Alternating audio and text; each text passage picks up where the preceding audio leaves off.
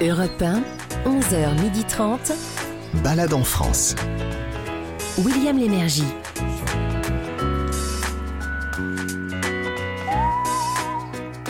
Madame, monsieur, bonjour, soyez les bienvenus à Balade en France durant cette émission. Sept sites, si vous voulez euh, bien nous suivre. Euh, sept sites plus ou moins connus. Euh, D'abord, un petit village d'Alsace qui, plusieurs fois par semaine, voit doubler sa population grâce à un musical, Gavins. Oui, ça s'appelle le Royal Palace. C'est à Kirwiller, à 30 minutes de Strasbourg, et c'est un vrai musical, croyez-moi.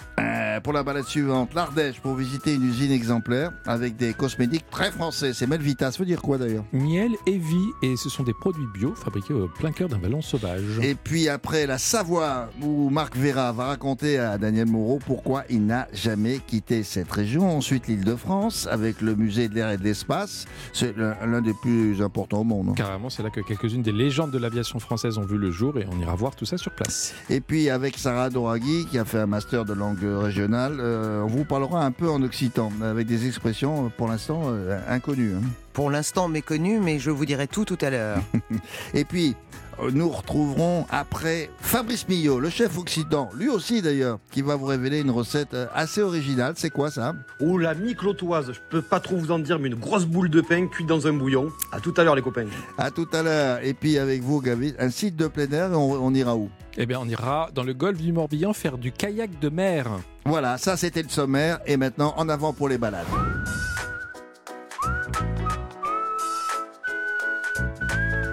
Alors pour commencer, une fois n'est pas coutume, dans cette émission, nous vous proposons euh, d'assister à un spectacle. C'est du musical, c'est comme au Moulin Rouge à Paris par exemple, et c'est même le deuxième en fréquentation après la salle de, de Pigalle dont je viens de parler, et ce n'est pas à Paris, Gavins. Et oui, c'est ça qui est original. C'est dans le nord de l'Alsace. On est dans le Bas-Rhin, à une demi-heure de route de Strasbourg. Il s'agit du Royal Palace, qui a été créé par Pierre Meyer, qui avait euh, repris à l'époque le dancing, le, comme on disait, le dancing de ses parents dans Ouais. les années 80.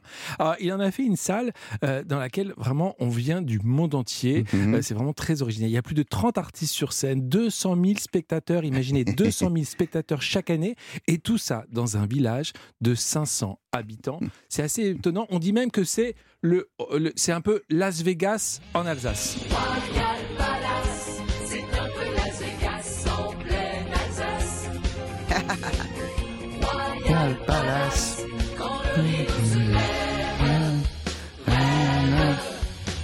J'ai dansé dans la peau. Ah ouais, je me souviens. Je me souviens. sûr. Avec toutes les pubs et tout ça, vous allez bien. Avec mes résilles. Alors pour en savoir plus, nous sommes en ligne avec euh, Mathieu Meyer, qui est directeur général de l'établissement et qui est le, le fils du fondateur. Bonjour Mathieu. Bonjour.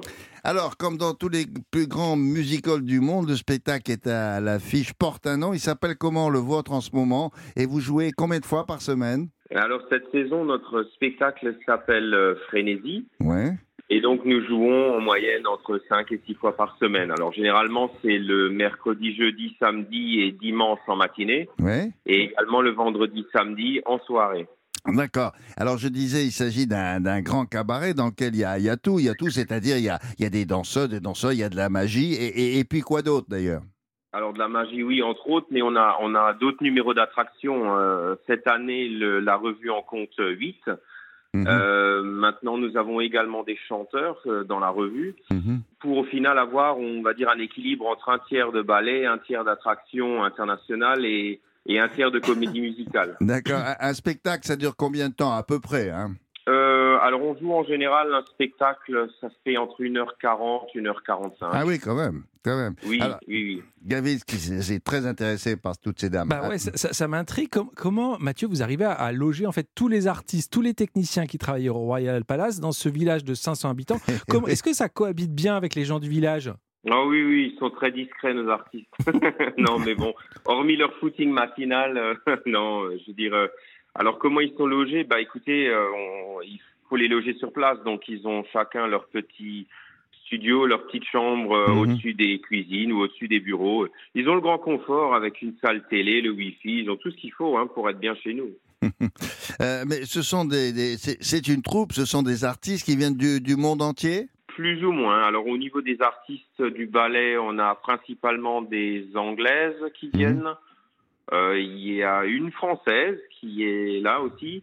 Euh, nous avons des, des, des gens des pays de l'Est, euh, donc d'Ukraine, de Biélorussie, donc des filles, des garçons, qui sont là depuis un petit moment d'ailleurs aussi. D'accord. Voilà, ça, et ça change, ça change, ça change chaque année. hein. Il y a une partie qui Oui, reste, oui, et oui. une partie qui part. C'est ce que j'ai voilà. cru comprendre. Il y a, il y a, il y a un turnover, comme on dit euh, en in English. Euh, Sarah? Quand votre papa a commencé, comment a-t-il fait pour recruter des artistes pour un musical situé dans un si petit village et que personne ne connaissait? Il a fallu qu'il soit très persuasif. Alors tout à fait. Alors au- au début, ben, je m'en souviens parce qu'en fait, euh, je me souviens des premières auditions où j'étais où j'étais euh, j'étais un petit garçon, hein, où il fallait se rendre à Paris et euh, pour assister aux auditions qui dans des studios de danse qui étaient prévus pour, euh, on va dire à l'époque les, les grands cabarets parisiens Oui. comme euh, le Lido, le Moulin Rouge. Oui, oui. Et puis donc vous, nous, nous arrivions, les petits Alsaciens, à proposer du travail à Kirchwiller. Et puis les gens, mais attendez, euh, c'est où? Alors à l'époque, il n'y avait pas de Google Maps ou de GPS. Donc prenez une carte de France euh, euh, en version papier. Ah ben il n'y a pas Kirchwiller sur la carte. Ah non non non, personne ne voulait venir. Euh, C'est il fallait euh, il fallait jouer la carte du euh, du oui du nourri, nourri logé blanchi euh, plus ou moins pour les attirer parce que C'est sûr. sûr que personne ne voulait aller se perdre dans un petit village de 500 Eh, eh habitants. oui, mais- Il mais- n'y a rien. Maintenant, vous êtes connu dans le, le- le monde entier. Oui, Sarah? Non, je note que petit, il a assisté aux auditions. Oui, oui, c'est bah quand même oui. extraordinaire. Bah, je comprends. Euh, il- euh, le, le papa, il venait là-bas avec le petit garçon qui doit Ah bah oui, bah, grandes- j'ai- j'ai j'ai- j'ai évolué, j'ai grandi dans le milieu. Ah, c'est génial. Eh, donc, le spectacle, vous le euh, renouvelez euh, tous- tous les ans, c'est ça? C'est ça. Nous avons un spectacle qui est joué sur 10 mois, sachant que euh, les mois de juillet-août sont les mois de fermeture qui Mhm. sont nécessaires à, à changer la rue, à changer les décors, à faire les répétitions pour euh, préparer la nouvelle saison qui démarre en général début octobre. C'est comme une, c'est comme une saison scolaire. En fait. D'accord, Gavin Euh, Vous figurez maintenant par les plus, parmi les plus grands cabarets du monde. Euh, avant, c'était un peu dur d'attirer les gens. Est-ce que maintenant on se bat pour venir euh, euh, danser au, au Royal Palace?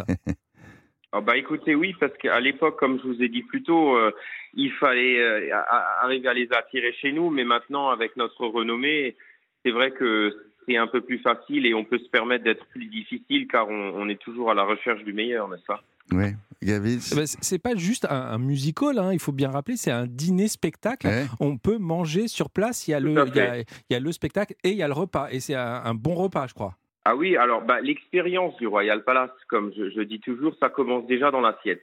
Euh, on, on a le client qui aura le choix avec euh, deux restaurants. On a un grand restaurant de 800 couverts, le Majestic, et un plus petit de 160, le Versailles. Tous les deux, euh, vous allez retrouver une animation musicale avec des chanteurs durant la soirée. Hmm. Et euh, donc, on, on fait quand même des plats euh, recherchés, élaborés pour 1000 personnes en tout. Hein, je veux dire, c'est Ah oui, à chaque fois. c'est pas rien, hein. c'est donc un service. Et alors, on a quand même, euh, avec une très bonne organisation, la possibilité de servir tous les clients en euh, entre 20 et 30 minutes, hein, grâce à une bonne organisation. Alors, est-ce qu'il quand même demande- bien, Eh oui, ça, une machine bien eh, rodée. eh hein. oui, ça demande du personnel. Mais tout ça, vous l'avez appris sur place, la restauration euh, Ah, évolué, XXL. oui, oui. Et oui, et, oui, et- et le musical, vous l'avez appris sur, sur place aussi. Hein. Bon, alors je vois que pour cloturer la soirée, vous proposez euh, une discothèque euh, C'est ça.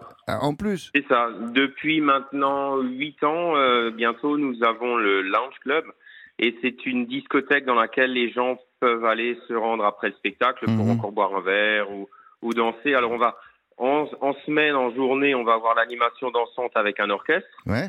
Et le soir, c'est une ambiance un peu différente avec un, un DJ qui fait du, du D'accord. vidéo mix, même sur des écrans LED, avec des danseuses qui évoluent encore sur une passerelle en verre au-dessus de la tête des gens. Ah, Enfin, c'est vraiment c'est Las vraiment, Vegas euh, à- en avec Alsace. toutes les dernières, euh, les dernières technologies, son et lumière, LED, enfin c'est moderne, c'est vraiment très très fort. Mais alors, tous ces clients-là qui assistent à ce spectacle, ils vont ensuite en, en boîte de nuit. Et quand ils rentrent, alors on- vous les mettez où après? De- de- Ils montent dans un car, ils repartent chez eux ou alors ils dorment sur place?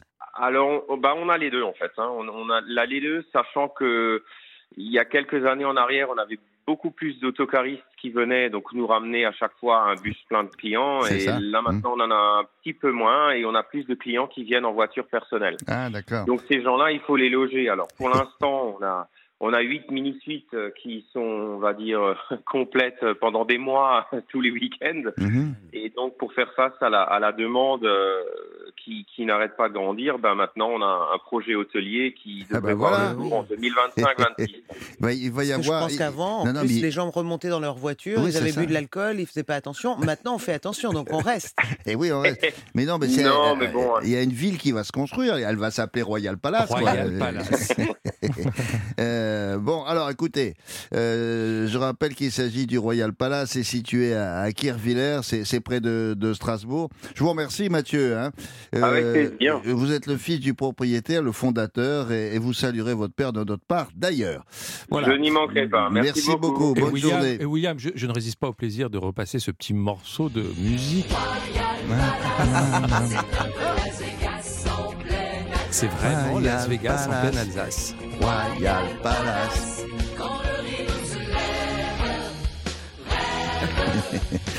Bon, alors Gavix, euh, d'autres infos. Euh, Comment bah ça ouais, coûte je vous donne le prix. Le, Ouais, prix, ouais. le spectacle c'est est 33 euros. Le spectacle, et je vais dire, vous en avez pour votre argent. Il y a aussi le dîner euh, spectacle à partir de 70 euros et c'est très copieux. Pantagruélique même, on m'a donné des chiffres, c'est- énorme. Et on met toutes les infos sur europe1.fr, bien sûr. Merci. Partez en balade avec William Lémergie sur Europe 1. Et la prochaine balade euh, va vous conduire à côté de la fameuse grotte Chauvet, vous connaissez probablement, et des gorges de Vallon-Pont d'Arc.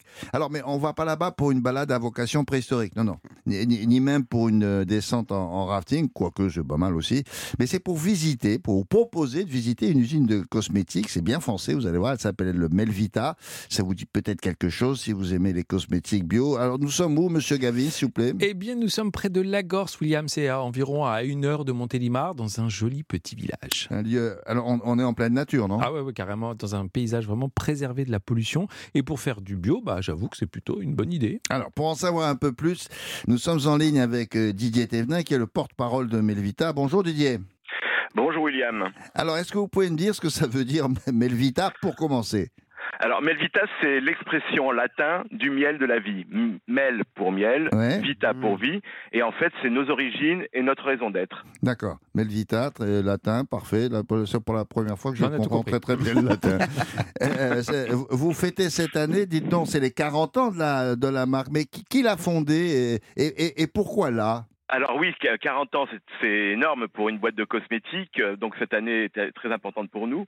En fait, c'est un ancien citadin qui habitait à Bordeaux, qui était pris de nature et qui a décidé de diversifier son activité principale, l'apiculture, en Mhm. créant Ah, des cosmétiques. Et c'était assez facile pour lui puisqu'il était biologiste de formation. Mhm. Et avec son frère, il a décidé de formuler, de produire des cosmétiques avec une idée bien précise. C'est proposer des produits les plus naturels possibles, 30 ans avant même le début de ce qu'on pouvait appeler aujourd'hui la beauté clean. Ah, D'accord. Mais euh, les, deux frères, ils se sont installés là. Il y avait une bonne raison pour venir euh, dans cette région-là? Alors rappelons-nous, hein, la fin des années 70, début des années 80, Ouais. euh, tout le monde voulait mettre les villes à la campagne. Eh bien, ces deux, ces deux Bordelais ont décidé d'aller vivre euh, en, en Ardèche. Ardèche est extrêmement vert, extrêmement sauvage. Et finalement, euh, ils ont décidé de devenir Mhm. apiculteurs professionnels. L'apiculture professionnelle, c'est pas juste de produire du miel, c'est également de euh, créer la transhumance des abeilles d'un verger oui. à un autre Ah. pour permettre euh, aux, aux arbres fruitiers ou aux plantes tout simplement de pouvoir être pollinisés. Ah Euh, donc en fait, c'était ça leur première activité. Bah, aujourd'hui- eh, eh, oui. Mais ils géraient à l'époque, ils, ils géraient com- combien de ruches? Un, de- un demi-millier.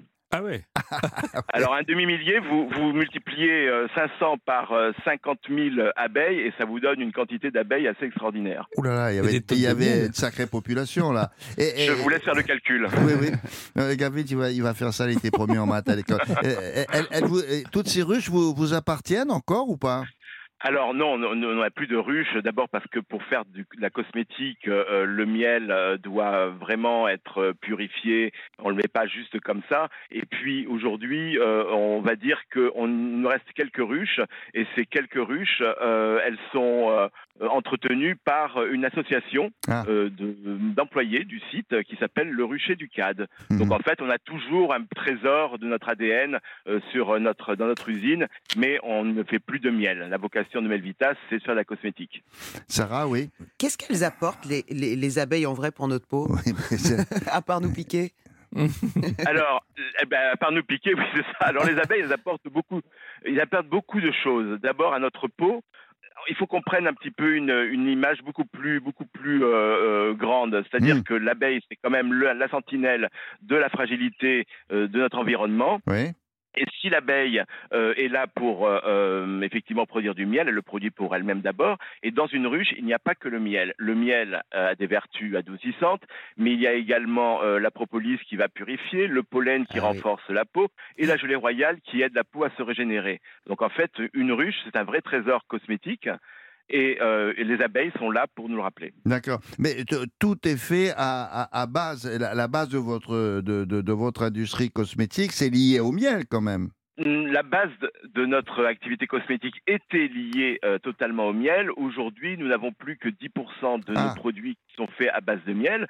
Mais on garde toujours la gamme historique qui s'appelle Nectar de miel et nous avons toujours notre premier produit euh, créé par euh, euh, notre fondateur. C'est un savon au miel de forme hexagonale qui est toujours euh, en vente dans nos boutiques, Oui. nos points de vente. Parce que je l'ai dit tout à l'heure dans, dans le sommaire de l'émission, c'est vrai, quand on dit hexagonal, c'est very French, hein, ce produit-là, formidable. Pas- Ah, mais il est très français, oui. Et vous avez considérablement développé votre gamme de- de- depuis le début dont vous parliez tout à l'heure. Ah ben, imaginez un peu, d'un savon hexagonal, on est arrivé à plus de 180 références aujourd'hui. Donc nous avons très vite développé des produits d'hygiène et de soins en partant d'un principe très simple. C'est Mm. qu'il fallait que l'on mette à disposition euh, de nos consommateurs les formules les plus naturelles possibles. Et toujours en allant explorer de nouveaux territoires et de nouveaux ingrédients. Par exemple, on a été les premiers à utiliser du miel, de, de l'huile d'argan euh, dans nos produits. Mhm, Et mhm. une petite une, une histoire assez intéressante, il y a 40 ans, nous vendions nos produits le long de la National 7. Ah bon? Donc c'est quand même très folklore. Hein. Au bord de la- Aujourd'hui- Vous étiez au bord de la Exact- route avec des, un petit panier? Exactement, un peu comme quand vous achetez vos, vos tomates et vos melons euh, Ouais. du côté de la Provence. Oui, oui, c'est ça. aujourd'hui, aujourd'hui, nous sommes vendus dans plus de 20 pays, dont bien entendu la France. D'accord. Didier, pour euh, chaque produit, vous, vous déposez un brevet. euh, et vous avez combien de brevets aujourd'hui? Alors aujourd'hui, nous avons une dizaine de, brevets. On ne dépose pas un brevet à chaque fois qu'on lance un nouveau produit. On va déposer un brevet quand on sait qu'on a quelque chose de très intéressant que l'on veut protéger. Mm. Mais par exemple, autant on peut déposer un brevet sur un produit, autant on peut déposer également un brevet sur des textures ou des moyens de conservation Mm. de manière à avoir toujours une longueur d'avance sur la concurrence. Alors, parlez-nous de la visite maintenant, parce que euh, pour les auditeurs d'Europe 1, ils vont dire on y va ou on n'y va pas. Qu'est-ce qu'on découvre quand on, quand on, on parcourt l'usine? Eh bien, on parcourt l'usine et ce qui est intéressant, c'est qu'on ne montre pas juste une, une usine euh, qui produit des cosmétiques. Euh, on va bien sûr vous expliquer euh, le, le principe de la formulation bio. On va vous expliquer quels ingrédients on peut utiliser et quels ingrédients on ne peut pas utiliser. Et on veut surtout mettre en avant notre savoir-faire parce qu'il faut savoir faire de la cosmétique bio. C'est pas aussi simple que de la cosmétique conventionnelle. On a juste voulu montrer et on veut montrer euh, aux gens qui viennent nous rendre visite que l'on peut avoir une usine propre en pleine nature dont l'impact sur la nature est est extrêmement limité. Notre usine, d'ailleurs, depuis 2013, est certifiée HQE, c'est-à-dire haute qualité environnementale. Euh, Il paraît que votre usine est éco-conçue, justement. Qu'est-ce que ça veut dire et qu'est-ce que c'est le traitement des effluents? Alors ça, c'est mon, c'est mon, c'est mon, c'est mon terrain de jeu préféré, euh, Ah, l'éco-conception, bah, parce que eh, on a et- mis les pieds dedans, et voilà. Ah, ben exactement. Parce que ça permet simplement de dire qu'on ne fait pas que du marketing. On n'est pas là juste en train de surfer sur la vague bio. Ça fait 40 ans qu'on fait attention à la nature. Mm. Euh, par exemple, j'y ai- je- je- on a installé euh, le mois dernier des ombrières, c'est-à-dire que le parking des employés euh, de l'usine sont recouverts euh, de panneaux solaires qui permettent de faire de l'ombre aux voitures et en même temps de pouvoir générer plus de 25% de l'énergie nécessaire à notre Ah, production. Donc c'est quand même pas mal. On a également végétalisé nos toits pour les isoler du froid et de la Ouais. chaleur. Ah, On a également fait en sorte que nos salles de stockage de matières premières soient semi-enterrées de manière à avoir une température de 10-13 degrés sans faire appel à de la climatisation. Et on a euh, bien sûr euh, euh, quelque chose d'encore plus important, puisqu'on parlait euh, de- des fluents. Ah, Nous sommes très vigilants sur ce que nous rejetons dans la nature. alors oui, Sarah vous a parlé. Qu'est-ce que c'est ça, les effluents ça, a un- les- ça a un C'est-à-dire- rapport C'est tout ce qui sort de, de l'usine. Exactement, c'est Ah, tout ce qui sort de l'usine. Ah. Exactement. Bon. Les déchets et bien sûr l'eau, puisque l'eau euh, constitue euh, bien sûr la ma matière première principale dans la cosmétique, ne serait-ce que, que pour pouvoir nettoyer les cuves et pouvoir avoir une usine propre, puisque c'est une usine qu'on ne peut pas nettoyer avec tout et n'importe quoi. Aujourd'hui, on est parfaitement conscient qu'on est situé dans une zone de stress hydrique. hein. Nous sommes en Ardèche. Ardèche, il pleut pas à longueur de temps, heureusement. Mmh, mmh. Et on se veut être un site pionnier euh, pour une gestion de l'eau responsable. En Mm. fait, ce que l'on veut, c'est d'ici 2025 diminuer de 50% notre consommation d'eau. Oh là Ça, bien, pour nous, hein. c'est très important. Eh, Nous avons notre propre station de traitement des eaux usées. Nous récupérons l'eau de pluie et le site a pris en charge la fabrication des produits les moins consommateurs en eau. C'est ça qui est important. C'est-à-dire que ce qu'on veut, c'est préserver notre environnement et avoir le moins d'impact possible sur celui-ci. Parfait. Ben écoutez, franchement, là, euh, vous allez avoir une médaille. Hein. Ah ben, écoutez, Ah, eh. moi, je, je, je cours pas après les médailles, mais si je pouvais convaincre une dernière fois de venir visiter l'usine, Oui. c'est juste que visiter l'usine Melvita, ce n'est pas découvrir les secrets de fabrication des produits cosmétiques, Mmh. c'est également, et j'ai envie de dire surtout, découvrir un modèle remarquable d'une industrie qui sait s'adapter à son environnement en pleine nature. Et c'est ça qui est extraordinaire. Au Mm. détour d'un virage, vous tombez sur une usine dont vous ne doutiez pas la présence. Et non. C'est pour ça qu'on est là. l'usine. et voilà. Et alors, mais même, ça, on, on devrait trouver un nom, hein, euh, Didier, pour parler, parce que quand on nous, on nous dit usine, on voit quelque chose avec de la Ouais. fumée. Et ben là, pas du tout. C'est comme une fleur, comme ça. Hop là, on Ah, mais c'était, ah ben voilà, vous êtes, vous êtes, vous êtes un poète. C'est exactement. C'est une fleur en pleine Ardèche. Oui, oui. Et, et, et, et- et troubadour. franchement, et franchement, entre, entre une, exactement, entre une virée en kayak et la visite de la grotte Chauvet, venez visiter la visite, la, Melvita parce que, en Mm. plus, nos guides sont des personnes qui vivent en Ardèche, qui Ah sont oui, oui. passionnées par leur métier, qui sont passionnés par la cosmétique et passionnés par leur région. Donc vraiment, on est très chauvin en Ardèche, mais ça vaut vraiment le coup d'être chauvin dans ces cas-là.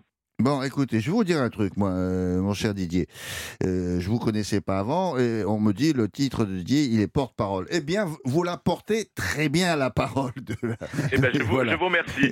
Je vous remercie. Alors, c'était la visite rapide de l'usine Melvita. Alors, c'est une usine de produits bio, vous l'avez compris. C'est installé à la, à la Gorse, en Ardèche. Et, et- et elle, se, Exactement. elle se visite. Voilà. Merci beaucoup, Didier Thévenin. Je vous souhaite une bonne journée. Au, Au revoir. revoir. Au revoir. Bonne journée à toute l'équipe. Au revoir. Alors, comment, comment ça se passe là-bas quand, quand on y Eh- est? Tout eh- d'un coup, ah, une usine Alors, euh, allez-y tout d'un coup, du mardi au vendredi, parce que c'est Ah ouais.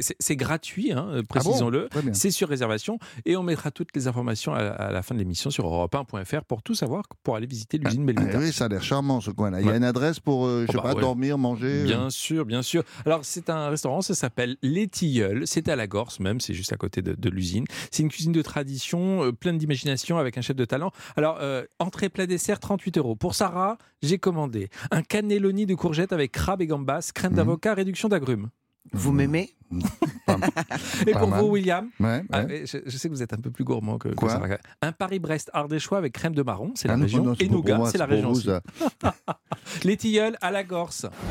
Europe 1, 11h30, balade en France. William Lémergie. Alors pour la prochaine balade enfant sur Europe 1, comme tous les dimanches, là cette fois-ci, on vous emmène découvrir un lieu dont vous avez probablement entendu parler sans vraiment euh, le, le connaître. Alors il s'agit du musée de l'air et de l'espace situé au Bourget, c'est un aéroport qui est tout proche de Paris. D'ailleurs où exactement Gavis? Eh bien, euh, c'est en Ile-de-France, hein, euh, en Seine-Saint-Denis, euh, à une demi-heure, euh, porte à porte, quasiment quand ça roule bien, de la Tour Eiffel. Et Bo- et Bourget, ça veut dire quoi? Bourges, Petit bourg Petit bourg, oui, c'est ça. ah ouais C'est- C'est bah, c'est là-bas que l'un des aéroports les plus anciens de la capitale a été construit. Et c'est là, euh, en fait, euh, bah, quelques, que quelques-unes des légendes de Mm. l'aviation française ont vu le jour. Alors, par exemple, il y a eu le premier vol vers Londres depuis la France. C'était là-bas, depuis le Bourget. Euh, Et c'est un lieu qui, euh, qui regroupe combien d'avions à peu près Bah, en fait, vous en avez euh, plus de 100, 120, Mm. euh, garantie d'origine en plus. Ah bon, les, les modèles de, de- d'origine. Ah oui Alors comme ça, vous allez pouvoir avoir celui de Blériot, celui de Saint-Exupéry, par Mhm. exemple. Vous pourrez aussi monter à bord de certains gros porteurs et Mhm. même de l'ancien Concorde, Le Concorde. mythique Concorde.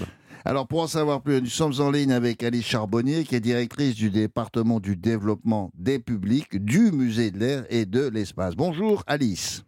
Bonjour William, comment allez-vous Eh ben, pas mal. Et vous, Alice Tout va bien. Ravi Bon. que vous me donniez la parole. Merci. Alors, depuis quand existe ce musée là, de l'air et de l'espace? Et Espace, ça veut dire qu'il y y a quand même aussi un rapport avec la conquête spatiale, je suppose. Oui, tout à fait. Alors, le, le musée a été fondé en 1918 et ses premières collections sont exposées dès 1919 au Grand Palais lors de la sixième exposition internationale de la locomotion aérienne. Ah. Et en fait, cette, euh, cette exposition est l'ancêtre du Salon du Bourget.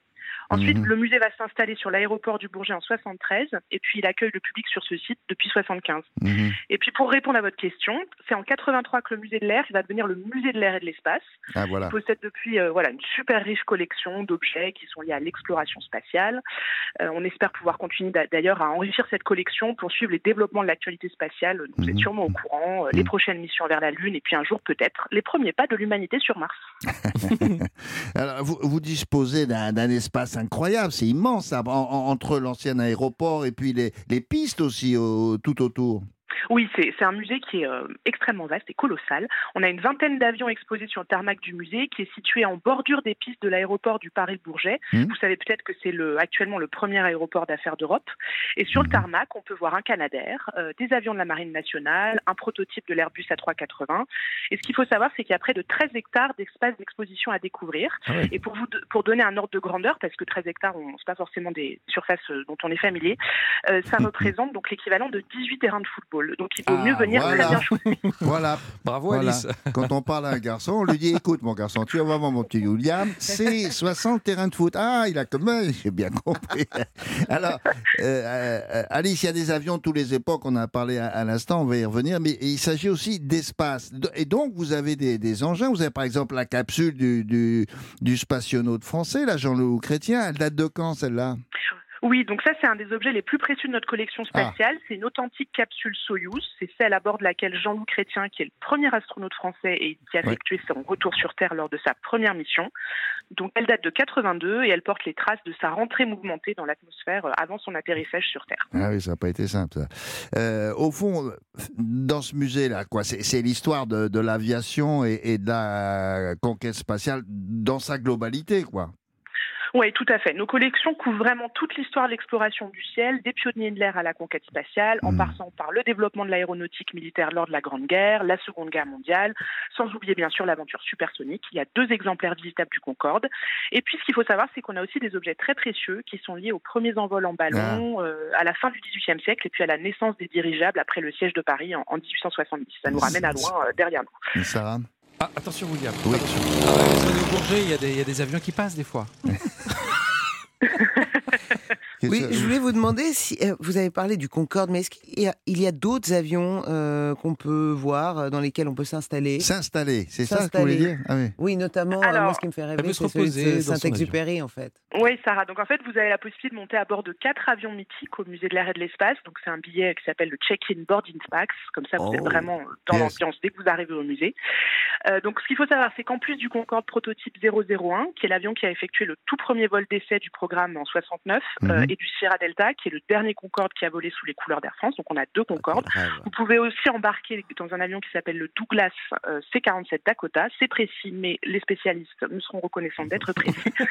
Donc c'est un avion qui est emblématique du débarquement de 1944 et puis il y a un dispositif immersif à l'intérieur qui permet de revivre le parachutage des troupes alliées.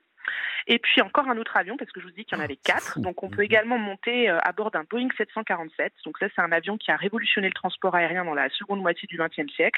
Vous pouvez découvrir sa structure et puis voir comment une voiture peut entrer dans la soute. Donc lors de votre visite, sachez que si vous voyez une Twingo jaune, vous êtes au bon endroit. ah, dites-moi, j'ai un souvenir comme ça, le, le pilote d'essai du- de, de, de Concorde. C'était pas un dénommé Turca, non? Si tout à fait, C'est ça? exactement. Ah Oui. oui, je me souviens, ce nom-là. Euh, André Attention, Turca. att- euh, attention William. En encore un. Ah, on va y. euh, Excusez-moi, mais il vole à basse altitude. hein. Ah bah oui, si vous Oui, en fait, je l'ai senti voler au-dessus de ma tête. Celui-là, il était un peu proche. Euh, Sarah, oui. Et je voulais savoir s'il y avait des ateliers pour les plus jeunes. Oui, tout à fait. On propose des ateliers pédagogiques autour de l'aéropostale, du fonctionnement des montgolfières, de la sécurité aérienne. Donc ça permet de découvrir les collections sous un angle ludique. On peut participer dès 6 ans, mais les, les grands enfants sont, sont ravis aussi. Ce qui compte, c'est être curieux. Ah, Hmm. William, c'est pour vous. Ouais. Euh, Gavis, oui, oui. William, il veut savoir s'il y a un simulateur de pas pour aller sur la Lune. Ouais, ça c'est une super expérience. Donc ça c'est dans le cadre de l'exposition Up to Space qui est présentée jusqu'au 20 août. Et pourquoi Donc, vous euh, pourquoi vous speakez pas French euh, quand- quand- Mais on speak French quand on peut, mais voilà, c'est fédérateur et la conquête spatiale est internationale. Et donc ce moon jump euh, qu'on a, donc ce, ce simulateur de pas, Ce c'est un moon moon jump, jump. non, ce moon jump, simulateur de pas. Voilà, il est, il est proposé le mercredi et le week-end et c'est vraiment une super expérience. Ça permet d'expérimenter la sensation de marcher sur la Lune à la manière de Ah oui, Armstrong, oui. pardon, au Buzz Aldrin. Vous avez un casque Ah et puis vous sautez Ah bon c'est génial. Ah, comme c'est génial. Ah oui, Ouais. comme, comme on a- comme on a vu dans les documentaires euh, d'époque. Ouais. Gavi- Gavin, Et oui. franchement, Alice, avec tout ça, on peut carrément passer la journée sur place au bah Bourget, ouais. non? Oui, vous m'ôtez les mots de la bouche. Le musée de l'air et de l'espace, c'est en tout 10 halls chronothématiques à visiter. Il ne faut pas oublier notre planétarium et puis l'espace ludo-éducatif Ah, Planète. Pilote. Voilà, donc euh, comme je vous disais, n'oubliez pas vos bonnes chaussures. Mhm. Et puis surtout, faut pas manquer lors de votre visite la toute nouvelle médiathèque Ludothèque. C'est un lieu de découverte et de partage où on peut accéder à plein de livres et plein de ressources audiovisuelles sur l'aviation et l'espace. Et puis aussi, parce que le ludique c'est important, retrouver les plaisirs des jeux aérospatiaux parce Mhm, qu'on a des mhm. bornes de rétro gaming. Donc c'est des jeux d'arcade euh, anciens, vintage. Ah, Il y a de quoi, non mais là, il vous, il vous posait la question, Gavin, pour une journée, bon, on peut rester. Ah ouais. Oh, oh, euh, petit détail pour les familles, là. On peut déjeuner sur place ou mon, euh, Tout à fait. ouais. Ah bon. Café-restaurant du musée euh, Ah, qui bah, propose voilà. une formule adaptée. Et puis on a aussi Bon. une boutique avec plein de jolies euh, propositions pour poursuivre la visite chez soi. Merci beaucoup Alice hein, pour la, la visite rapide de ce musée de l'air et de l'espace du Bourget. Si vous passez par Paris, n'oubliez pas, et aussi pour les gens d'Île-de-France, c'est tout près de chez vous et c'est magnifique. Faites un saut jusque là-bas. Oui Sarah. J'ai entendu qu'il y avait un avion qui Oui. appartenait à Antoine de Saint-Exupéry. Et je voudrais Et vous alors rappeler cette phrase sublime de Saint-Exupéry. Oui. Bien sûr, je te ferai mal. Bien sûr, tu me feras mal. Bien sûr, nous aurons mal. Mais là est la condition de l'existence. Se faire printemps, c'est prendre le risque de l'hiver. Se faire présent, c'est prendre le risque de l'absence. Mhm. C'est à mon risque de peine que je connais ma joie. Vous avez appris ça où euh, À l'école? En France. Merci. Bon, euh, au revoir Alice, merci beaucoup. Au revoir, merci à vous, à Au bientôt. revoir. À bientôt. Alors, d'autres... Non, mais franchement, on s'entend plus. Hey, William, alors, et je vous donne les tarifs quand même. Mm. 16 euros pour un adulte, et vraiment, pour passer une journée euh, entière au, au musée de l'air et de l'espace du Bourget, c'est pas trop trop cher. Entre 6 et 8 euros pour les plus jeunes. Et le musée est ouvert tous les jours, sauf le lundi, de 10h à 17h. Bon, alors, à part ça, euh, est-ce qu'on peut boire un verre euh, pas loin? Oui, ah oui, Mais il y, a- il y a- adresse. il y a le restaurant du musée. Et bon, il y a enfin le bon. restaurant. Mais alors, sinon, il y a un hôtel que j'aime bien, ça s'appelle le Mob Hotel. Je crois que Ah Sarah oui, je aime bien connais. aussi cet hôtel. C'est à Saint-Ouen. C'est une- vraiment une adresse branchée. Alors, euh, c'est surtout connu pour le rooftop. Le rooftop, pour parler euh, en Oui, bon français, c'est le toit de Continue. l'hôtel qui est assez fréquenté l'été. Et on peut aussi y dormir. Et donc, c'est vraiment. On peut faire un cours de yoga, on peut suivre un atelier. C'est un, un endroit vraiment hybride, assez vivant. C'est vraiment sympa. Ça s'appelle le Mob Hotel à Saint-Ouen. C'est pas très très loin de- du, du- musée. Bon, euh, comme chaque dimanche maintenant, dans euh, Balade en France, vous avez droit aux confidences d'une personnalité sur sa région d'origine. Vous avez compris que c'était notre vocation de parler des régions. Alors aujourd'hui, Daniel Moreau a rencontré le chef multi-étoilé Marc Vera. Vous savez, c'est le monsieur qui a un chapeau sur la tête, même quand il dort. Il est intarissable. intarissable. Moi, je l'ai jamais vu sans son chapeau. hein. c'est vrai. Franchement vrai. Ah oui, Non, oui. Il est intarissable sur sa région, euh, qu'il n'a jamais quittée, c'est la Savoie, et il va vous dire pourquoi. Balade en France sur Europe 1. Bonjour Marc Vera. Bonjour. Vous êtes un des plus grands chefs français. Il y a plus d'étoiles dans votre CV que dans un ciel d'été. Et pour faire votre portrait, deux mots suffisent passion et transmission. Mais ce sont deux mots Ah ouais. importants. C'est vrai. Alors pour vrai. vous, tout est né dans la ferme familiale en Savoie. On est entre Manigot et la Clusaz. Et j'ai envie que vous me parliez de ces, de ces paysages de, de votre enfance. Bon, c'est un lieu, c'est un lieu merveilleux. On est devant la chaîne des Aravis, devant le Mont Blanc, c'est incroyable. La pointe percée, c'est exceptionnel. Il fait beau, il y a une luminosité incroyable, c'est magnifique. Quel lieu, mais quel lieu. Vous avez tout ce qu'il faut ici. Vous avez des randonnées extraordinaires qui sont tout à fait accessibles à tout le monde et, et vous voyez absolument tout le paysage. C'est magnifique à travers les sapins, à travers la forêt. Alors cette, euh, ce paysage, vous le, le parcouriez, en tout cas ces montagnes, vous les parcourriez avec votre grand-père, euh, dont vous avez Bah oui, bah gardé oui, ce chapeau emblématique. Ouais. Oui, je ramassais les plantes et mon grand-père venait me chercher à l'école, vous savez, avec le chapeau. Et il posait sur le chapeau des myrtilles, des fraises des bois, euh, de l'aquilée millefeuille. C'était exceptionnel. J'ai un souvenir, mais c'est extraordinaire. Le chapeau, il est sur ma tête et personne ne pourra y toucher. Donc c'est aussi des, des odeurs, quoi. Parce qu'en fait, quand on est dans la, dans la neige, dans la montagne, on a l'impression que, que- qu'on ne peut rien sentir. Mais en fait, il y a des, il y a des pousses, il y a des herbes. Il y a, comment, comment, comment on peut nous les sûr. découvrir? Parce que vous, vous êtes un connaisseur, mais... Même à ski, il y a des sous-bois merveilleux. Des sous-bois qui sentent l'humus, la terre de bruyère, la fougère. Et alors, il y a la station que vous connaissez bien de Manigot, par exemple. C'est comment? C'est une petite station familiale? Parce qu'on est en plein, en Ouais, plein dans les vacances de février. Donc, euh, Ouais, c'est une petite station familiale, sympathique. Moi, j'ai plein de, j'ai plein de copains qui, qui ont appris à skier ici avec leurs enfants. C'est une station où tout le monde se retrouve. Il y a un échange, il y a un partage, c'est formidable. Puis à côté, vous avez la Clusa, naturellement. Ah oui. Donc c'est relié avec la Clusa pour les bons skieurs. Donc ils vont à la Clusa. on peut monter aussi au col de la Croix Free. Je, je prononce bien Free euh, Oui, oui, Free FRY. Voilà.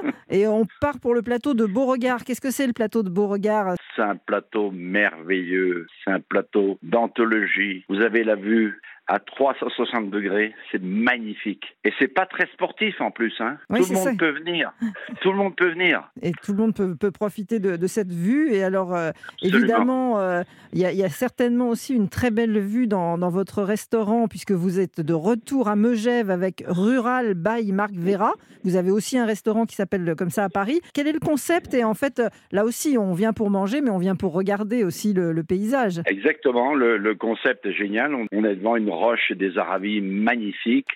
Euh, on déguste à midi. euh, on a, euh, euh, on a un pizzaiolo, on a euh, quelqu'un qui fait des grillades, c'est magnifique sur la terrasse. Et le soir, par contre, on est plus gastronomique. Mhm. À partir de 19h, on fait de la cuisine gastronomique savoyarde. Très bien. Donc, cuisine de terroir, authentique, généreuse, conviviale. Ça vous va si je Ah dis bah ça oui, eh ben, On est en plein vous dedans. connaissez le, le terroir.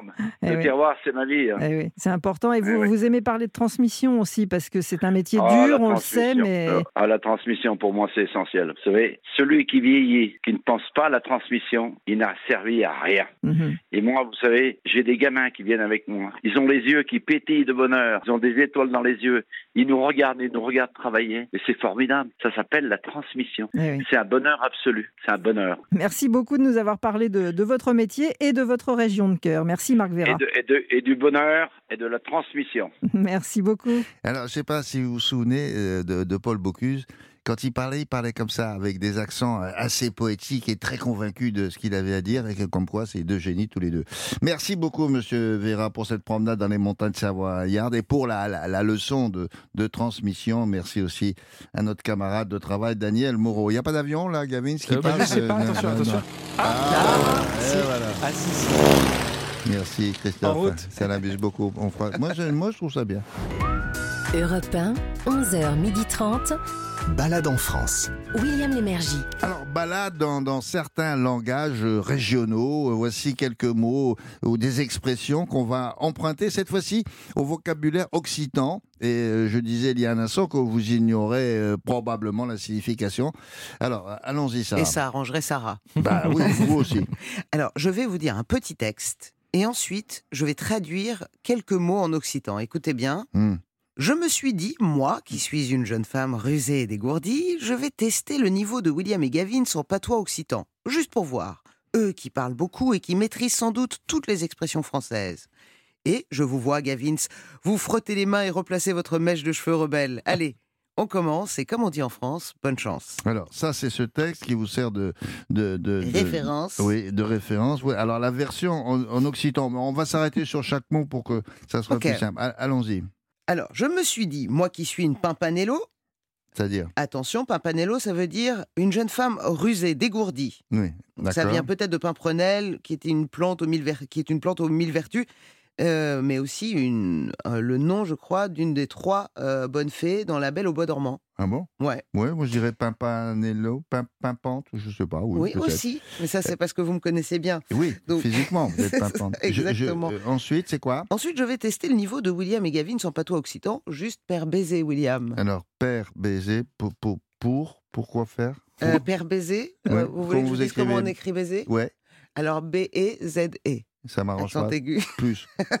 Et- Ça veut dire juste pour voir, en fait, pour découvrir. Ah ouais, là, il n'y a, pas de- il y a pas de lien du tout avec la langue française. Hein. C'est, Ah, j'espère c'est- pas. B Non et des. Ça dépend où on le dit, il faut faire gaffe. Ouais, c'est ça. C'est-à-dire que si tu le dis, il faut l'expliquer. Ouais. Eux qui sont deux chapaïr. Alors, chapaïr, ça vient chapaïr de mastiquer, de de- d'agiter, manger, parler, bavarder. Voilà, Ah. quand vous, vous, vous y allez de votre mâchoire, Ça on veut dit dire que euh, vous, euh, vous êtes des chapaïrs. Tu savais, on, on, on, J'imagine qu'il y a quoi. le son de... Non, mais ça veut dire qu'on parle, qu'on parle trop. Oui, que vous parlez trop, ou que vous êtes un goinfre. Ça Ouais. marche pour les deux.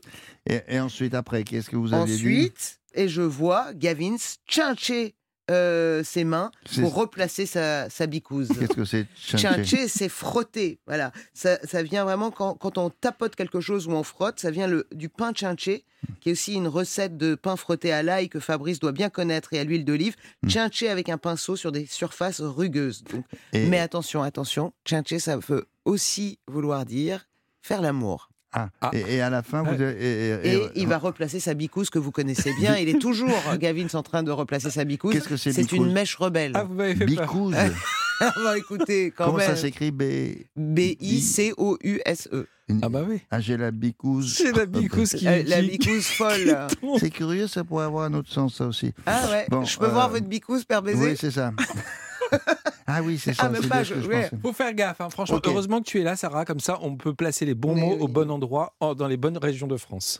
Merci. Merci beaucoup pour ça. Bon, c'est un aperçu hein, du patois occitan. C'est pas facile celui-là. Là, hein. Alors, merci. On se retrouve tout à l'heure, Sarah. Alors, pourquoi? Parce qu'avec Sarah, nous allons euh, faire une, une balade culturelle à, à la fin de cette émission. Nous serons au, au Muséum de Toulouse qui présente là-bas une exposition tout à fait étonnante et assez complète sur les momies, mais sur toutes sortes de momies, pas simplement les momies égyptiennes. Et on vous dira pourquoi elle nous a intéressés. Le Tour de France de la gastronomie, c'est dans Balade en France sur Europe 1. Et c'est maintenant. Pour la balade culinaire de ce dimanche, euh, vous allez retrouver le chef Fabrice Millot qui va vous présenter alors la mique. Euh, Qu'est-ce que c'est qu'une mique? M-I-Q-U-E, lotoise. Lotoise, je suppose que ça veut dire euh, du lot. Et- mais de quoi il s'agit, Fabrice? Bonjour. Euh, Bonjour William. Bah oui, alors déjà, à quoi ça ressemble? Parce que c'est vrai que la miclotoise, comme ça, le nom, euh, Ouais. c'est compliqué. Donc euh, c'est une espèce de... C'est une boule de pain euh, sans croûte. Simplement comme si vous avez une grosse mie, en fait. Une Ouais, mie qui cuit dans un bouillon. Donc un bouillon accompagné de légumes, de petits salés. Donc voilà, vous avez une grosse boule de mie dans du Mm, mm, liquide. mm, mm. Donc ça vient forcément de l'occitan. On y était il y a pas longtemps avec Ah, Sarah. bah ouais, et ouais. Mika, Mika qui signifie mi. Ah, Et ils sont plusieurs à revendiquer la, la création. Évidemment, comme d'hab, quand ça marche, on s'approprie le, le truc. ouais. Donc il y a le Lot, la Dordogne et le Périgord. Oui, oh je vais- bah, je- oh, Je vais faire un choix complètement subjectif. Je suis né dans le Lot. Oui. Mon père étant chef de cuisine, il devait manger des mics jeunes, donc ça vient du Lot. voilà, il n'y a aucune. euh, Oui, ah bah, je vous laisse euh, vous débrouiller entre vous hein, là-bas. Oui, mais je les connais là-bas. Non, mais c'est Donc- vrai, c'est classique ça, dans, dans la même région finalement, euh, la, une vaste région, il y a, il y a- il y a plusieurs, euh, plusieurs origines. Bon, C'est pas, c'est- pas très grave parce que le plat, euh, c'est quand même euh, le même. Et euh, toutes ces régions-là, Dordogne, Lot, Périgord, vous savez, c'est un peu la même famille. C'est des régions qui se ressemblent, c'est des départements qui se ressemblent. Ouais, c'est Et vrai. on est tous des copains. D'accord. Alors, la mique traditionnelle, ça ressemble à quoi Et c'était mangé par qui ça? Ah bah alors là, euh, sincèrement, c'est le vrai plat euh, populaire de pauvres, euh, très très très peu coûteux, très simple à réaliser et surtout des ingrédients faciles à trouver. Et en plus de ça, euh, une cuisson euh, simple puisqu'elle est cuite dans un bouillon, donc même pas besoin de four en fait. Mais il y, a Donc, c'est quoi dans vraiment- y a quoi dans le bouillon?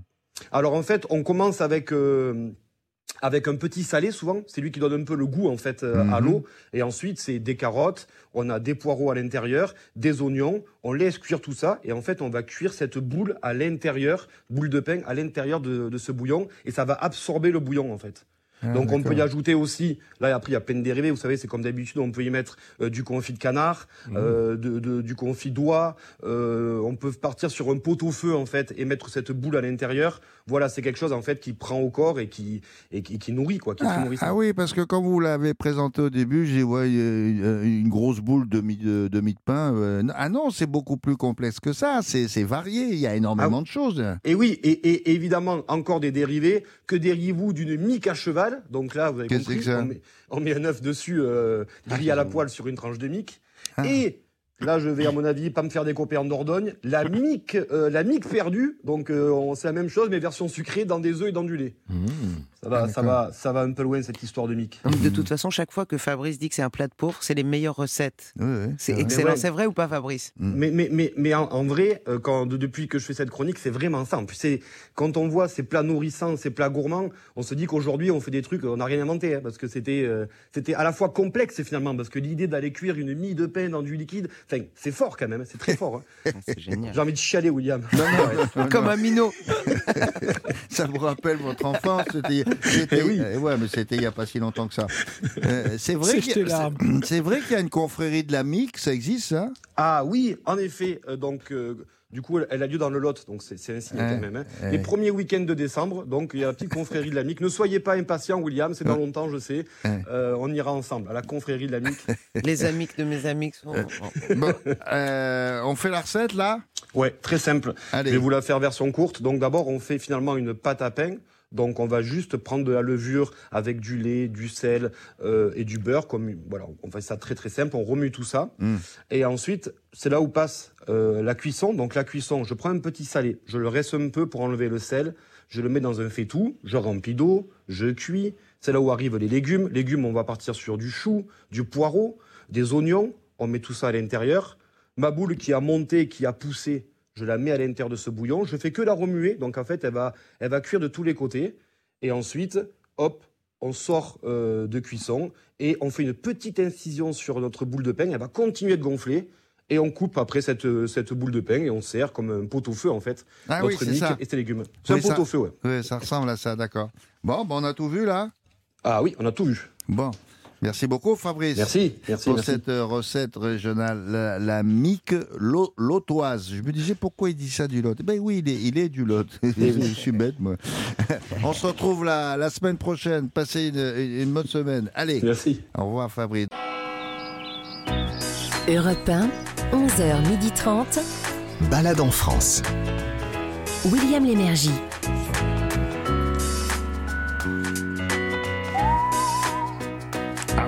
Balade en France, ça continue, euh, évidemment, avec tout à l'heure une balade culturelle au Muséum de Toulouse, où il sera question de, de momies, mais pas simplement d'égyptologie, vous comprendrez pourquoi. Et, et tout de suite, euh, une balade en plein air, pour laquelle je vous conseille de prendre un coupe-vent ou un coupe-pluie, Bon, on sait jamais, je sais pas si ça existe, coupe-pluie. Oh, on va l'inventer. On va vous proposer une activité que je trouve très originale, c'est une balade en, en- en kayak, kayak de mer, on vous dira ce que c'est, dans un site magnifique, c'est le, le littoral du golfe du Morbihan et Gavin Clémenterus qui a toujours dans son sac, parce qu'il a son petit sac dans le dos hein, et sa mobilette, il a le guide du routard mais il a un impair. Euh, et là- et là, en quoi ça consiste cette balade? Eh bien, William, on va aller dans le golfe du Morbihan. Euh, je vous rappelle d'ailleurs, tiens, euh, Morbihan, ça veut dire petite mer. Petite mer, Ouais, oui. ouais. Mer, mort et, et petit. Et voilà. Monsieur La- Le Bihan, c'est Monsieur Le Petit. Voilà, c'est ça. La balade démarre à Vannes et ensuite on longe les côtes. Mais non, mais et, les côtes, oui, mais enfin, il y a- il y, a des kilomètres et des kilomètres de côtes, là. Oui, mais vous faites ça avec un kayak de mer. Ah. Alors, c'est, pas très difficile sur papier, euh, mais euh, vous allez voir, c'est quand même assez sportif. Et le plus intéressant, c'est que vous allez bah, pouvoir croiser pendant votre balade toutes sortes de paysages. C'est vraiment, euh, c'est un grand parc naturel Hmm. Ah oui. régional. hein, il, Oui, est, oui. il est classé. On va, on va aller un peu plus vite euh, que si on faisait ça à pied, hein, le long de la côte, et on va pouvoir aller bah, à, à fleur d'eau euh, voir tous ces paysages. On, on appelle ça de l'itinérance douce. J'aime bien le mot. C'est un terme très chic. C'est de l'itinérance douce, du slow travel en anglais, comme vous aimez Ah, le dire ça. aussi. Voilà, c'est ça. Et c'est c'est un terme très chic pour dire, bah, en fait, on pagaye, mais à son rythme. Bon, très bien. Alors, pour en savoir plus, nous sommes en ligne avec Herveline Guillou. Bonjour, Herveline.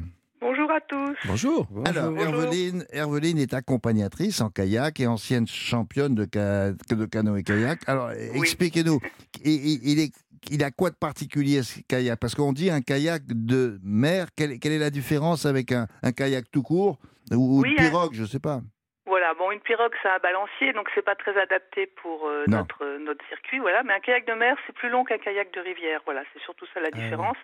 Ça va être plus plus plat, plus stable et, et plus long. Par exemple, des kayaks doubles avec lesquels moi je fais des sorties où il y a Mhm. deux personnes font presque 6 mètres de long. Donc vous voyez, c'est quand même euh, D'accord. donc c'est quand même assez long. Donc ça permet de d'aller euh, d'aller euh, vite et puis euh, d'avoir des bateaux qui sont un petit peu plus larges et qui sont euh, très adaptés à- au courant. Et on avance avec des pagaies. On avance avec des pagaies doubles, oui, tout à fait. Mm. Le canoë, c'est une pagaie simple, souvent pagaie sur le côté, et le kayak, c'est une pagaie double et on pagaie des deux côtés.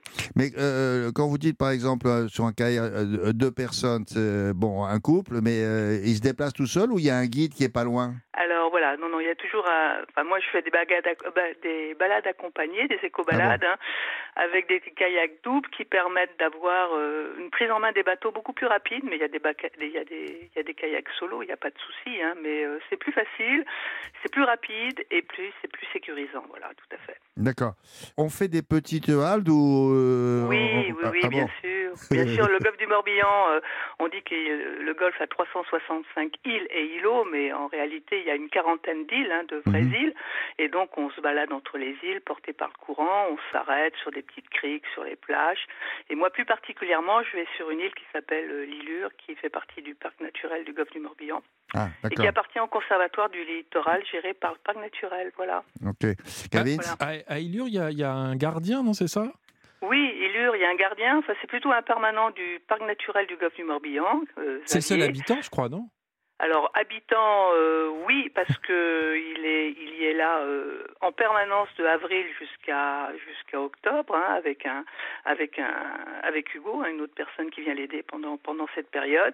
Et autrement, il y vient trois jours par semaine euh, tout au long de l'année. hein. Et donc, pendant tout, tout le long de la balade, on longe le rivage et Oui. on, est loin d'une part et d'autre. Est-ce qu'on doit affronter des courants ou pas? Alors, les courants sont, plus on sort du golfe, plus il va y avoir du courant.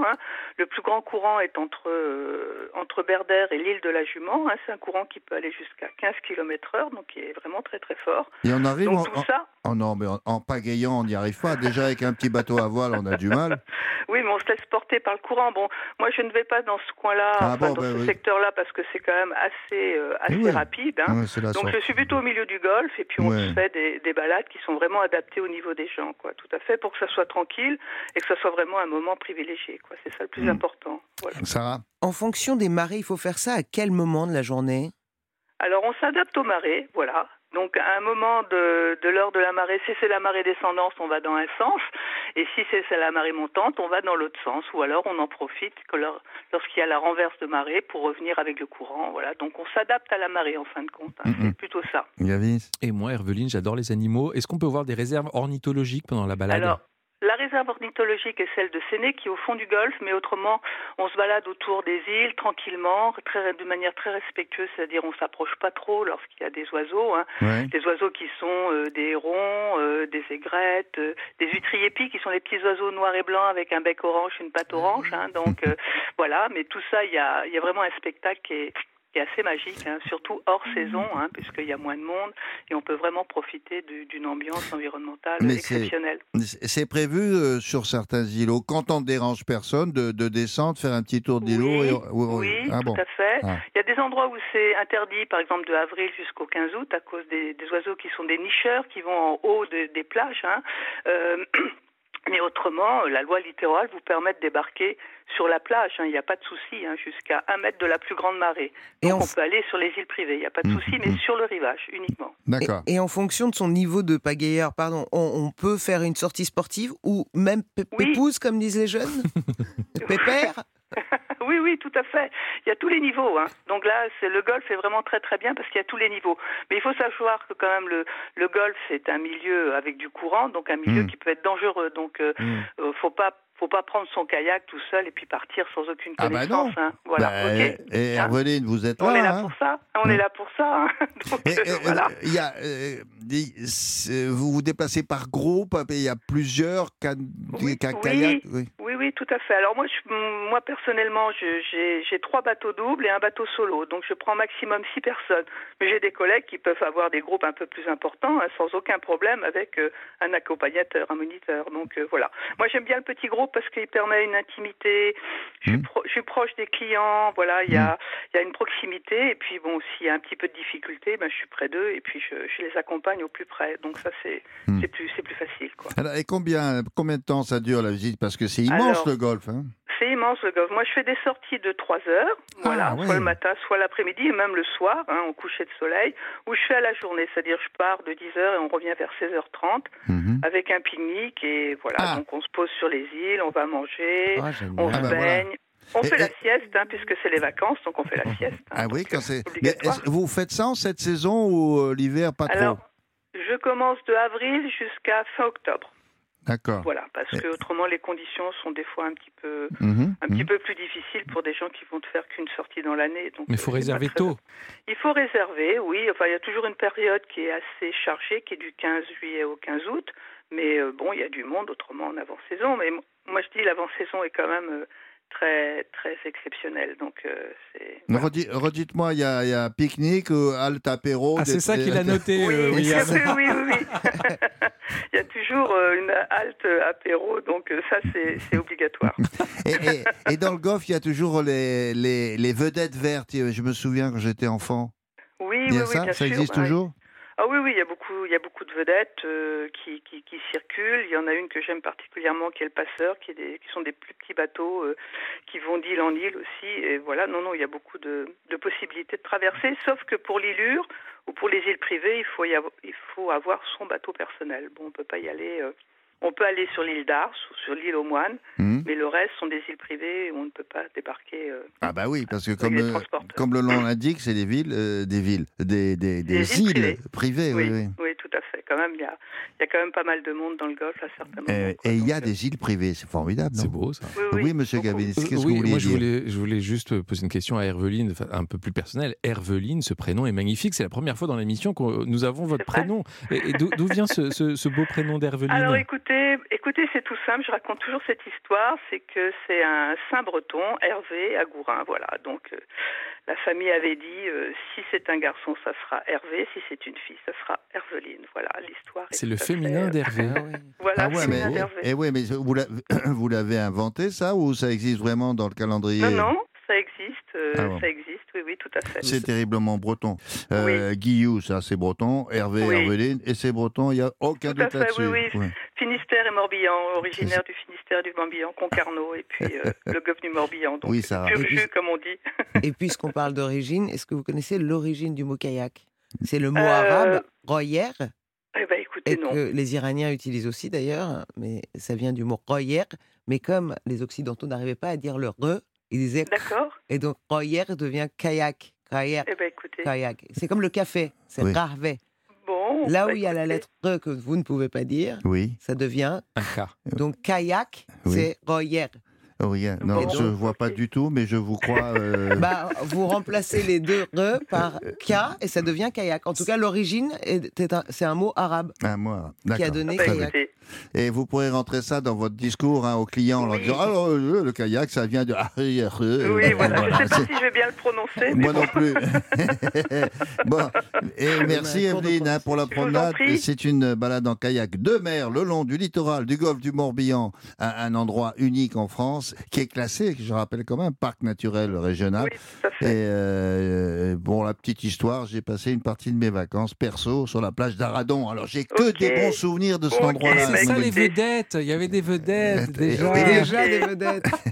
Non, Bon, bah, n'hésitez pas si vous revenez Eh à ben, venir me voir pour faire une sortie. hein. Oui, je, je viendrai vous voir. Merci beaucoup. Au revoir. Au revoir. Au revoir. Alors, d'autres infos, Monsieur Gavin Eh bien oui, William, il faut se rendre sur la page internet du parc naturel du golfe du Morbihan qu'on indique sur europe1.fr. C'est là où on retrouve tous les organismes comme Herveline avec Sentier Marin qui proposent cette sortie, qui sont référencés et qui respectent les règles de protection naturelle du Ah oui. site. On met toute l'information sur europe1.fr. Pour, pour vous donner une ordi- un ordre d'idée, c'est allez, 30 euros la demi-journée jusqu'à euh, allez, 65-100 euros pour une journée entière. Bah, ça, Ça va, va, c'est 30 correct, euros la hein. demi-journée. Ouais, peut-. Non, non, mais il faut toujours penser que parfois on est en famille, alors ça fait 2, 3, 4 personnes, c'est plusieurs Mais déjà quoi. pour une matinée, c'est sympa. Non, non, c'est bien. Euh, on, peut, on peut rester dans le coin. Donc, franchement, il y a de quoi faire dans le Ah coin. oui, oui, il y a- il y a les chambres d'hôtes, la maison de la Garenne. Alors là, on est à Vannes, euh, dans une belle maison de maître avec une déco très raffinée, très confortable. Il y a même un jardin, il y a un spa. Là, c'est entre 130 et 180 euros pour deux personnes pour une nuit. La culture, toutes les cultures, sont dans Balade en France sur Europe 1. Mais oui, mais oui, toutes les cultures, elle a raison, la dame.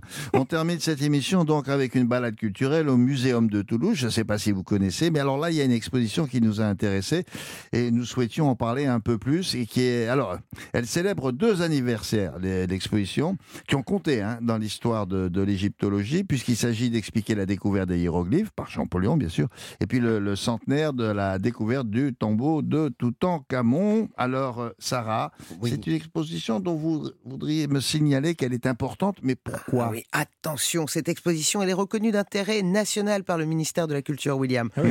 Nous sommes au Muséum de Toulouse, le musée d'histoire naturelle situé dans le Jardin des Plantes, dans le quartier du Buscat-Mon-Plaisir. Alors, coup de projecteur Buscat, sur les... mon plaisir C'est- joli. mon ça. plaisir. Bah, J'aime bien mon plaisir. Après, Mhm. Buscat, je vous laisse, Mhm. euh, si, si vous aimez. Euh, coup de projecteur donc sur les momies. Alors, c'est quoi une momie? Je rappelle qu'une momie, c'est un cadavre qui a été préservé de la destruction et de la putréfaction. Mhm. Alors, soit par des raisons naturelles, ça veut dire par exemple le froid, Mhm. ou par des raisons techniques humaines, grâce à la science par exemple. Mhm. Donc là, vous allez avoir 350 mètres carrés consacrés aux momies, à la conservation des corps, aux traditions funéraires dans le monde. Et vous allez découvrir plus de 200 spécimens exposés. Alors ça va de l'insecte momifié à la patte de mammouth, euh, les momies du monde Ah entier. oui, c'est ça qui m'intéresse aussi. les momies du monde entier, Ah oui. oui, Et on va découvrir aussi ce qu'est le processus d'auto-momification euh, pratiqué par exemple par des moines bouddhistes. Ah ouais. Bah, c'est une il- technique euh, pour s'auto-momifier. Il se momifie tout Ne seul. jouez pas à ça à la maison, William. Et je rappelle qu'en France, d'ailleurs, c'est strictement interdit par la loi de se faire momifier. Voilà. Bon. Même si conserver son apparence pour l'éternité peut être tentant. Et oui, qui n'a jamais rêvé d'éternité, je suis sûr que vous, William, il y a tout un pays. Et moi, je suis dans ce pays-là qui voudrait vous momifier pour vous garder pour l'éternité, William. Alors, je vous rassure, je le suis déjà un peu. En, par- en partie. Euh, je ne peux pas non, vous laisser reçu- dire ça. J'ai reçu des demandes. euh, Alors, en attendant, pour en savoir plus, nous sommes en ligne et nous avons beaucoup de chance avec le directeur du Muséum de Toulouse, Francis Duranton. Bonjour, Francis. Bonjour. Alors, Bonjour. je disais tout à l'heure que l'exposition en profite pour célébrer deux, deux anniversaires, c'est ça? Tout à fait, l'anniversaire à la fois donc de, du déchiffrement des hiéroglyphes par un occitan hein, de Jean-François Champollion, Eh mais oui. également l'anniversaire de la découverte du tombeau de Toutankhamon. Oui, mais alors, dans votre exposition, et ça, il faut bien le préciser, parce que les- ça, ça l'élargit terriblement, toutes les momies ne viennent pas euh, d'Égypte, où il n'est- il n'est pas question que de celles-là. Elles viennent d'où? Tout à fait, effectivement, la momification est un phénomène mondial. On retrouve des momies dans le monde entier, et donc Ah ouais. on découvrira au cours de cette exposition euh, des momies qui sont euh, parmi les plus anciennes du monde, et les plus anciennes du monde d'ailleurs, qui sont les momies andines, dé- développées notamment par les Indiens euh, Chinchorro. Et puis, on va trouver également des, des- des- des momies euh, qui sont soit européennes, puisqu'au Moyen Âge notamment, on a momifié certaines personnes, on a momifié les têtes, des corps de certains rois. Voilà. Et puis, on a également... euh, Des momies de Colombie momies- des momies de Colombie, des momies du Pérou, des momies Oui, de alors- Cusco, il y en a d'un petit peu partout. Mais c'est incroyable, parce que quand vous dites qu'il y en a un petit, un petit peu partout, nous, dans, dans- la mémoire collective, pour nous, momie, c'est l'Égypte, quoi. Égyptiens. Euh, C'est tout. Bah oui. Et on, on a ces, ces images des, des, des tombeaux euh, plus ou moins pillés d'ailleurs, etc. On ne savait pas, moi, que dans les Andes, il y avait une tradition où il y avait des, des, des, des, des, des cadavres qui avaient été momifiés. Et, et- et vous avez parlé de, de quoi? C'était des rois? C'était des quoi euh, Ou alors, Alors, non, non, dans, dans la tradition andine, on, on momifie aussi pour des raisons rituelles. Donc, il y a toute une série de momies, effectivement, andines que l'on retrouve avec notamment des, des sacrifices, des sacrifices humains et des momifications qui vont derrière. Donc, il y a toute une culture, je dirais, de la momification que l'on va retrouver selon des rites différents, selon des manières différentes, mais un petit peu partout à travers le monde. La momification, elle sert à plusieurs choses. Elle peut servir notamment à garder la trace de quelqu'un, mais elle peut servir euh, également à, à permettre à cette personne de revivre après sa mort sous, Ah. sous, sa- sous son apparence. Donc il y a plusieurs, euh, plusieurs choses qui conduisent à la fabrication de momies, et y compris des, choses tout à fait naturelles. Tout le monde a entendu parler de Oddi, cette momie gelée que l'on a retrouvée à la limite entre l'Autriche et l'Italie. Ah oui, d'accord. Mais dans, ces traditions-là, euh, euh, est-ce que les, momies d'Amérique du Sud, par exemple, euh, elles étaient enterrées, cachées, comme on l'a pu le, vérifier euh, en, Égypte, ou euh, tout le monde était au courant? Alors les momies euh, andines, on les retrouve souvent dans, dans, des lieux très très particuliers, qui sont des lieux hauts. Elles sont en général, ce sont des momies qui sont euh, qui sont là par dessiccation, c'est-à-dire l'air très très sec des montagnes andines fait que les corps vont se dessécher. Et elles sont momifiées en général dans des dans des positions très très particulières, des positions fœtales. Elles sont recouvertes de ce qu'on appelle le fardeau. Il y a un, un, un fardeau Chiankai d'ailleurs qui présentait. Qu'est-ce que euh, c'est un, fa- un fardeau? Et le fardeau, si vous voulez, c'est une sorte de, de, de gros sac dans lequel elle est, sur Ah. lequel il y a plusieurs couches de tissu enrobé, et Oui. au-dessus, on refait une sorte de tête qui matérialise la, la présence de- Ah. de, la personne. Donc en fait, on ne voit pas la momie, elle est à l'intérieur de, de, de cet ensemble de tissus, mais c'est ce que l'on retrouve très souvent dans la tradition et, et on voit tout ça dans l'exposition, bien sûr. Bien Euh, sûr, bien sûr. Sarah Il y a encore des endroits dans le monde où il est possible de, de- de faire momifier un être humain? Alors, momifier un être humain euh, aujourd'hui euh, dans le monde, on parle beaucoup, certaines personnes cherchent plutôt à se faire congeler. Les, les processus de momification tels qu'ils ont été développés euh, à travers, à travers l'histoire sont rares. Mais il arrive encore que l'on momifie récemment des, personnes. On, a- on parle de la momie de Mao Tse-tung, on parle de la momie de Lénine. Donc, il y a des momies actuelles qui existent, ou en tout cas subactuelles, et on a la capacité aujourd'hui à conserver des corps pour des durées plus ou moins longues. Mhm. Euh, dans votre exposition, on découvre aussi que les, les- les momies et, et la peinture, ça a parfois un lien. Ah bon, lequel? Tout à fait, tout à fait. Quand vous avez la- le tableau de Delacroix avec la liberté euh, est dans le peuple, il y a un marron à l'intérieur qui est le, le- ce qu'on appelle le, le- le brun momie. En fait, effectivement, ce pigment était fabriqué à partir de momies Oh, que l'on génial. réduisait en poudre. Ah bon, mais où est-ce qu'il a Voilà. récupéré ça euh, de la croix Ah, mais- Alors, eh, il faut savoir qu'à cette époque-là, hein, on venait de découvrir l'Égypte, il y a eu un engouement pour tout, euh, Ouais. pour tout ce qui est tout, tout ce qui était euh, tout ce qui arrivait d'Égypte, Mhm. et donc effectivement, on a utilisé des momies broyées pour créer des pigments qui ont été utilisés Ça en alors peinture. Mais alors, ils ont bousillé la momie pour, pour, le, pour en faire- Ah, écoutez, pour être très très clair, je pense que la, beaucoup de gens voient aujourd'hui les momies comme des choses extrêmement précieuses. Il faut savoir qu'au 19e siècle, on a utilisé des, des centaines, pour voir des milliers de momies euh, comme combustible, notamment pour faire avancer le chemin de fer, euh, Oh, notamment en ah ouais. Grande-Bretagne. Ah bon Voilà, Ça alors C'est génial. voilà. le, le- le train qui avançait grâce à la momie euh, Ah, pulvérisée. Exactement. Le train de la momie. Ça alors. Gavin, oui. Euh, L'expo, elle s'articule en quatre parties, je crois. Quelles sont-elles exactement? Ben, la première partie euh, nous rappelle un petit peu qu'on est, qu'on est mortel. Il faut savoir que sur les, les milliards d'êtres humains qui ont, qui ont peuplé la, tête, à la Terre, heureusement que tout le monde n'est pas momifié, sinon on voit des momies partout. Et euh, ça nous rappelle qu'effectivement, ben, la mort s'inscrit dans le cycle de la vie et qu'à partir de là, euh, la momie reste quelque chose d'exceptionnel. On va découvrir ensuite donc les momies qu'on pourrait qualifier d'artificielles, celles qui sont créées par l'action de l'homme, donc les momies égyptiennes, les momies andines, les têtes du euh, les, les reliquaires qu'on a pu développer ou autres. Ça, ce sont les momies dites artificielles. Et puis, euh, on a les momies naturelles. On va retrouver des momies euh, gelées, des momies salées, des, momies séchées. On va retrouver différents types de momies. Euh, on va retrouver de l'ambre, par exemple, hein, dans lequel on va trouver des insectes qui sont momifiés. Donc là, ce sont les momies dites naturelles. Et pour finir, on a ce que l'on appelle les, momies éducatives, d'une certaine manière, les, les momies qui permettent de, tous les procédés qui permettent de conserver des corps pour les présenter. Ça a été beaucoup étudié et utilisé, notamment pour l'enseignement de l'anatomie, l'enseignement de l'anatomie auprès des élèves, qu'ils soient donc des anatomistes, mais également des médecins, des chirurgiens et autres. Quand on- pas tout le monde pense aux écorchés de Fragonard, par exemple. Alors, Ah, oui, oui. Euh, euh, Francis, vous avez la main verte dans cette exposition. C'est quoi l'histoire de cette main verte momifiée? La main verte, là, c'est quelque chose de tout à fait exceptionnel. La main verte, en fait, c'est une, une main qui appartient aux collections du Muséum d'histoire naturelle de Paris. Et c'est une main qui a une couleur verte. Et on s'est étonné, et, et tout le reste du corps a disparu. Il n'y a que cette main. Et cette main est verte, en fait, tout simplement parce que, autrefois, pour accompagner le mort dans son voyage vers le pour qu'il puisse payer sa dîme, on lui mettait une pièce dans la main. Et dans celui-là, on avait mis une pièce en cuivre. Le Ah. cuivre s'est oxydé. C'est dingue. Le- hein. ça- quand le cuivre s'oxyde, ça forme du verre de gris. Le verre de gris a des propriétés antiseptiques et antifongiques. Et donc, la zone de la main s'est conservée, alors que tout le reste du corps a été détruit. Oh, Génial. C'est Ah, génial. ouais. Non, Et tout ça, ça se voit là-bas. Bon, autre chose, euh, Sarah? Oui, je voulais rajouter que euh, vous avez jusqu'au 1er juillet pour découvrir l'expo. Mhm. 7 euros le billet, 5 euros tarif réduit. Et pour 9 euros, là, c'est carrément tout le muséum que vous allez pouvoir visiter. Et puis, il y a un cycle frisson à la vie, à la mort, avec des rencontres avec des experts et des chercheurs en chair et en os. Euh, voilà, par exemple, le vrai 9 mars, le 13 mars, le 20 avril. Je vous donne juste ça. Le 9 mars, vous avez une rencontre avec une égyptologue qui va parler des femmes puissantes de l'Antiquité égyptienne. Le 13, rencontre avec un sociologue pour évoquer le sujet des abattoirs, la mort. Les abattoirs? Oui, la mort animale, acceptable ou pas, point d'interrogation. Ah. Et puis, euh, le 20 avril, vous allez avoir la question sur le séquençage de notre ADN. Que révèle-t-il? Qu'est-ce que ça nous dit? Est-ce que ça nous dit quand est-ce qu'on Oh. va vivre, respirer, arrêter de vivre, des Bon. maladies, tout ça. Voilà. Merci en tout cas, Francis. Et euh, puis toutes les informations merci, sur merci à vous. europe1.fr. Merci à à oui, bien sûr, qui est le directeur du Muséum de Toulouse. À bientôt pour une autre exposition. Au revoir. À très bientôt. Au revoir.